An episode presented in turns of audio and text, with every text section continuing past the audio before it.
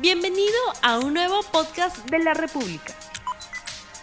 Bienvenidos a Desde un programa de RTV, el programa de comentario político con Mirko Lauer, Fernando Rospilosi y conmigo Augusto Álvarez.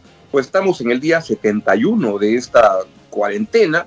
Ya el día de hoy hay ligeros cambios que poco a poco estamos tratando de entender y el gobierno de explicarlo cada vez mejor. Y esta semana hay un evento importante en el Congreso. El día jueves va a acudir vamos, todavía no es claro si va a acudir presencialmente, porque el señor presidente del Congreso está pidiendo que sea presencial la visita del, del gabinete por la majestad del Congreso, y el gabinete está diciendo que mejor sería hacerlo de manera virtual.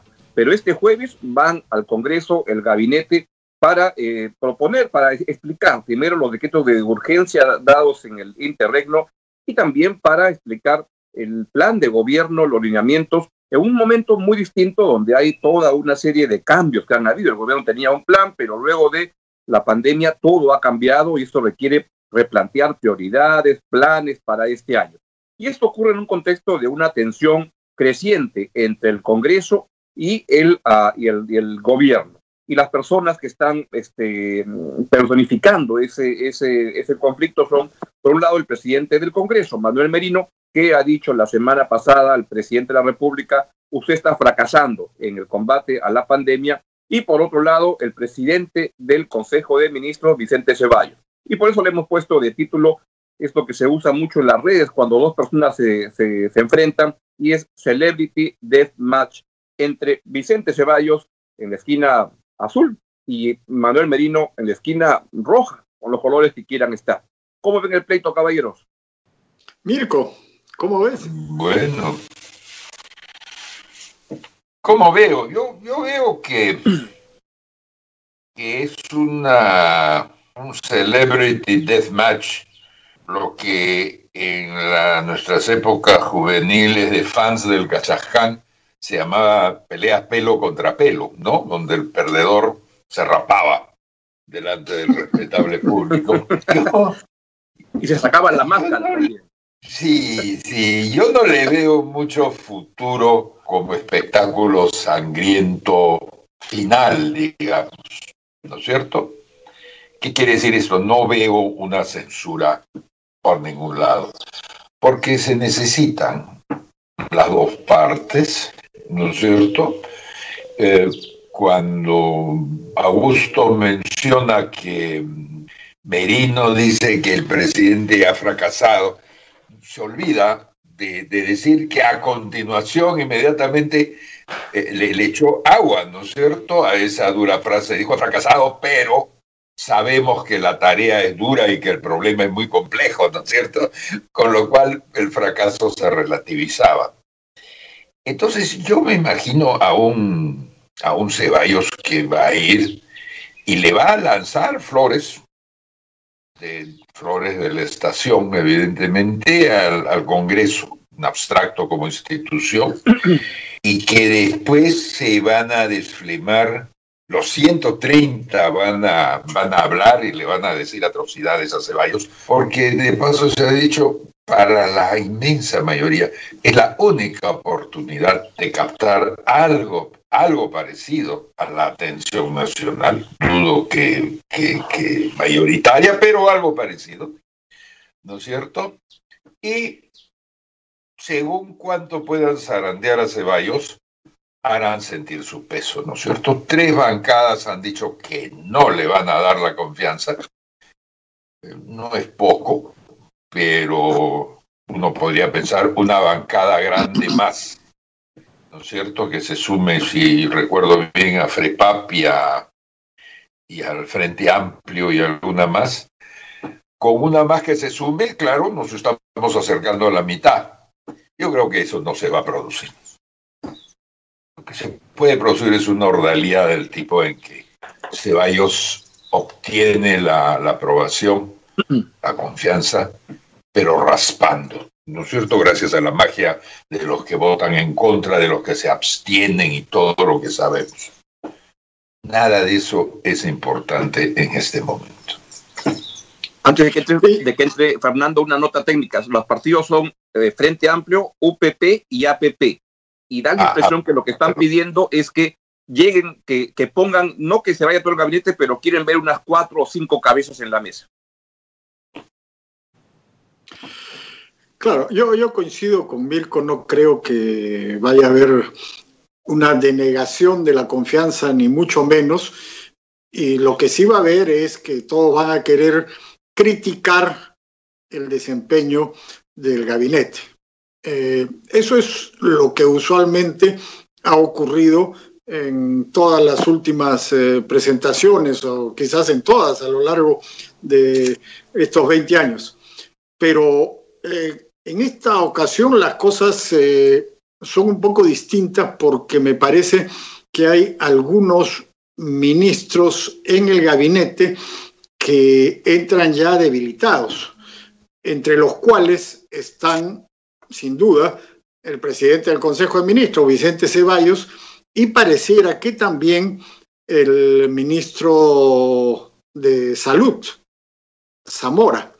Entonces, eh, el vapuleo que van a recibir podría incidir en lo que va a suceder en el curso de las próximas semanas. Es decir, que eventualmente eh, Vizcarra, si ve que eh, se están convirtiendo en un lastre que puede jalar su popularidad hacia abajo, quizás esté pensando en hacer algunos cambios. Eh, y respecto a las bancadas que están uh, diciendo que no van a dar su aprobación, creo que es claro que gente como la del Frente Amplio, por ejemplo, tiene muchos intereses. Eh, por ejemplo, tiene interés de que se quede Zamora, que es eh, uno que ha estado, que sigue estando, no lo sé, en el Frente Amplio. Y lo que ellos están tratando de hacer es eh, empujar al gobierno en una dirección, hacia la izquierda, por supuesto, y para eso presionan y utilizan una serie de argumentos, pero que en realidad no están dispuestos a, a tumbar al gabinete, ni mucho menos porque se tumbarían a uno de los de su propio grupo. Yo, quisiera volver a, a, esto. Tú has dado, me parece, un, una especie de salto lógico, en el sentido de que un Ceballos y, y, cualquier ministro, en este caso Zamora u otros, que incurren en el desagrado del Congreso que son vapuleados por este, inmediatamente se vuelven, ¿no es cierto?, carne de, de despido en, Palacio de Gobierno porque afectan, afectarían la popularidad de Martín Vizcarra. ¿Cómo el desagrado del, del Congreso afectaría la popularidad? No, no, no. O, sea, lo que yo digo es que estos ministros se van convirtiendo en un lastre porque ellos son impopulares. Entonces, los del Congreso huelen sangre y van, sobre todo, contra los más impopulares. No es que la crítica del Congreso los liquide, sino que ante la opinión pública eh, están en problemas. Entonces, Ahora, los, los, congresistas ya. se dan cuenta de eso, golpean sobre todo ahí y esto se convierte en un círculo vicioso. Eso los va desacreditando más. Entonces, eh, eso se convierte en un problema para Vizcarra. Ese, ese eh, bueno, es el, pero, el, argumento. Ya, entiendo. Pero los viejos manuales de estas cosas no nos dicen que, que si Vizcarra tenía pensado o tiene pensado sacarlos, porque son impopulares, un fuerte ataque del gobierno le impediría hacerlo, lo empujaría a quedarse con ellos un ratito más y así los atacantes de Ceballos y Zamora les estarían haciendo un favor. Puede suceder. Sí, sí, pero finalmente lo que cuenta es la, si, si la se ven muy desacreditados o no. Eso, eso, creo que es lo que cuenta. Pero ahora, ahora Fernando, ¿cuán desacreditados están? Porque la verdad que este, con toda la pandemia y con todo lo que pasa, este, Zamora sigue teniendo más de 50% de, de aprobación. Ha caído como de 70 a, a, a, cincuenta y tantos. Por tanto, y ya no hay desacreditados propiamente hablando, ¿no? Entonces, en todo caso, para ¿por qué el presidente Vizcarra le va a dar el gusto este, a, al Congreso de cambiar ministros? Y si lo pensara cambiar, debería esperar a que se devalúe un poco más para que entre otra persona. Entonces, yo no veo sí, por qué el, el, presidente Vizcarra le, le va a dar el gusto al Congreso este, porque le piden. Y por otro lado, me parece bien sensato lo que están diciendo ustedes, que por qué el Congreso iría a censurar el gabinete.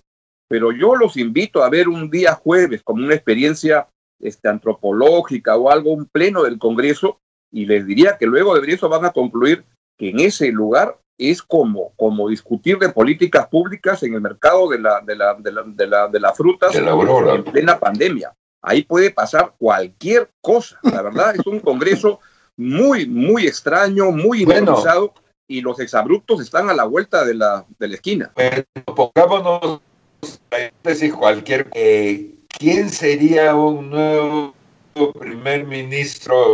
Perdón. Algo debe estar apretado, Mirko, que, que no se te está escuchando. No. ya estamos ahora sí, bien ahora. sí. Ahora sí. Ah, bueno. Estaba diciendo que quién sería un reemplazo. ¿Quién sería un reemplazo verosímil? ¿Alguien del propio gabinete? Moqueguano, ingeniero de la UNI. ¿Quedan de, ¿Quedan de esos todavía? Ya no hay tantos moqueguanos en el país, creo, para ocupar. si tuviera que escoger a alguien que no es del gabinete, pero que está dentro, sospecho que, que alguien que lo podría mandar a calentar es a, Pilar Macet, que sería alguien que, en este contexto sería como muy atractivo y todo. Pero yo insisto, yo no veo por qué el presidente Vizcarra va a cambiar en este momento de gabinete solo porque el Congreso se lo estaba este, pidiendo. Pero no, no se trata de que va a ser en este momento, pero puede ser en una fecha relativamente cercana. Insisto, no porque el Congreso se lo está pidiendo, sino porque si ve que eso afecta su popularidad, eh, un cambio siempre ayuda en ese sentido. Ahora, el otro punto es que lo que no, estamos pero viendo. Quisiera, Fernando, permíteme una interrupción que en realidad es una interrupción a gusto. Eh, Vizcarra no sacaría Ceballos porque, porque el Congreso se lo está pidiendo, sino porque lo han censurado. Y ahí no le ah, queda otra. Ok, ok. En ese, en ese escenario que es el ah, que tú has dibujado al decir puede pasar cualquier cosa. Cualquier cosa es la censura. Mis disculpas, Fernando. No, no, eh, yo no creo que lo vayan a censurar, pero bueno, pero la, otra cosa es que estamos ante una eh, competencia, no estamos ante un enfrentamiento entre el Congreso y el Ejecutivo, sino como bien dijo, creo, Jaime de Altaos el otro día, estamos ante una competencia populista, a ver quién hace más populismo, el Congreso o eh, el Ejecutivo. Y eso es muy peligroso para el país, creo que muchísima gente lo ha señalado. Están dando una serie de medidas, de disposiciones, que lo único que hacen es complicar las cosas para ahora y para el futuro. Eh, y bueno, eso creo que era de esperarse, ese es el Congreso Vizcarra. Nunca debemos olvidar que tenemos este Congreso gracias a Vizcarra que disolvió el anterior y que hizo una elección en la cual era previsible que tuviéramos un Congreso con estas eh, eh, con estos desbandes populistas que han sido agudizados por la crisis que, vivimos, sí, sin duda, pero que íbamos a tener un Congreso populista, creo que eso estaba claro desde el comienzo, eh, porque no había otra, sin partidos políticos, en un ambiente como el que se vivía, creo que no, no había muchas posibilidades, ¿no? Y ahora estamos sufriendo las consecuencias de eso.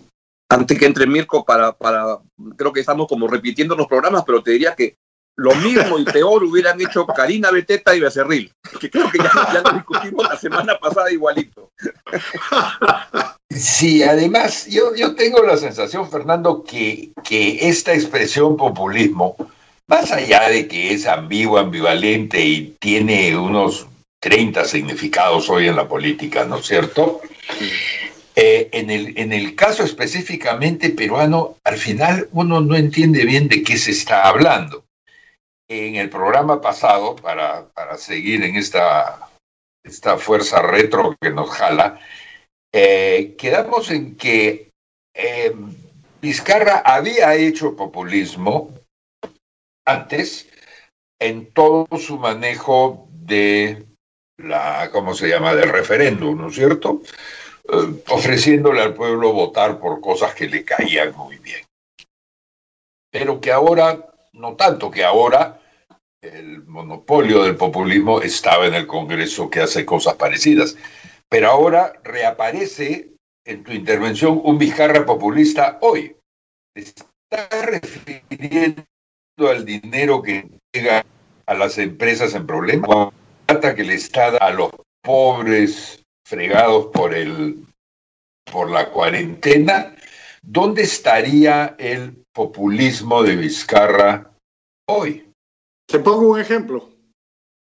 Pero Controlar precios. Un ejemplo individual que se Controlar enfrenta a una idea general. Controlar precios. Vizcarra no ha controlado precios, es el Congreso No, que perdóname. La semana pasada han intervenido 120 farmacias sin ninguna razón. Han intervenido 120 farmacias, no han encontrado nada de lo que estaban denunciando de la especulación y todas estas tonterías. Y a- ahí está compitiendo con el Congreso. En el Congreso hay 15, 18 proyectos para controlar precios y hoy día va la fiscal de la Nación al Congreso a presentar un proyecto sobre el control de precios y la especulación. O sea, hay una competencia entre el Congreso, el gobierno, la fiscalía y todo el mundo para eh, lanzar Fernando, estas medidas pero- que todos coincidiremos que son absolutamente desatinadas y que solo conducen a mercado negro y a un desastre porque y a desabastecimiento, ¿no es cierto? Entonces, Yo este, no coincido contigo, pero aún si coincidiera, eh, podemos discrepar de estas medidas, considerar que pueden no funcionar, pero ¿por qué eso las hace populismo? El control de precios no es populismo, por No favor. sé. Es una de las típicas medidas populistas que se dieron ¿Te durante el gobierno de García, por ejemplo, que el primer que- gobierno. ¿Te parece que Trump y Bolsonaro, definidos como los reyes del populismo, controlan precios? No, no, no, no, no. No quiere decir que todos sean eh, hagan eh, el mismo tipo de medidas, pero la medida controlista esta del control de la precios palabra es sin duda una medida populista. es, es un... En realidad es una palabra condenada a terminar de perder su sentido rápido. Mm. Eh, porque si darle, dar medidas que le interesan a la gente o dar medidas que, que, que frenan la, la libertad de comercio, puede ser descrito de muchas maneras atroces y todas están disponibles además para tu, tu uso, digamos. La parte que me parece que no está funcionando es, es la del populismo, porque ahorita aparece el populismo pro farmacia, que no quiere que se controlen los precios. Y entonces la palabra sigue dando vueltas, poco como el virus, ya que estamos ahí. ¿No? Y es eso, es ese mi, mi, mi alegato, no, no tanto el fondo de la cuestión, sino la forma de que estamos utilizando un instrumento que no tiene mucho poder explicativo. Esto es. o que sirve para casi cualquier cosa y que como el, el colesterol hay del bueno y del malo. Entonces, este, hoy populismo puede ser cualquier cosa, puede ser desde medidas que se tienen que hacer porque el Estado tiene que tener una intervención diferente, hasta puede ser desvaríos y, y confusiones de, una, de un rol muy equivocado del, del Estado, ¿no? ¿Y qué decir del axiopopulismo que tantos problemas ha creado, no? Ese es el que, el que, el que está con más, más confusión adentro, es natural, no siempre Acción Popular ha sido una cosa al medio donde transita gente muy diferente, pero es el partido que está teniendo un protagonismo mayor. Pero ojo, otra vez, cuando hablamos de Manuel Merino, es una partecita de Acción Popular. Lo que hay en Acción Popular son como unos veintitantas personas donde cada uno piensa de una manera tan extraña, tan diferente, y entre, entre este, por eso yo los yo invito a la población que un día se tome el trabajo de ver estos plenos, son unas cosas impresionantes.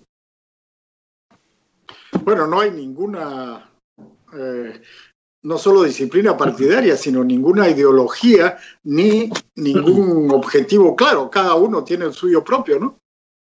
Pero todo muy marcado con un intervencionismo muy fuerte, que lo que hay es el espíritu que prima en este Congreso. En el, en el Congreso, sí.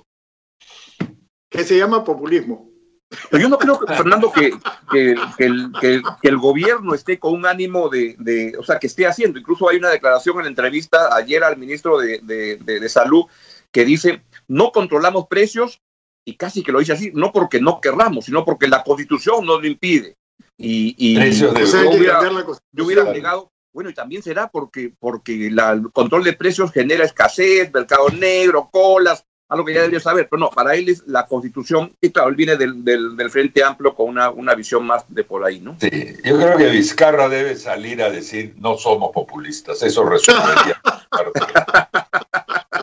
Muy bien, y de esa manera es una buena manera de, de acabar el programa de hoy, así que envíeselo a toda la gente que usted quiera, y nos reencontramos aquí en 3D con Mirko Lauer, Fernando Rospigliosi y conmigo el miércoles a las 8 y 30 de la mañana. Que tengan una buena semana en esta cuarentena de nueva convivencia. Chao, chao. No olvides suscribirte para que sigas escuchando más episodios de este podcast.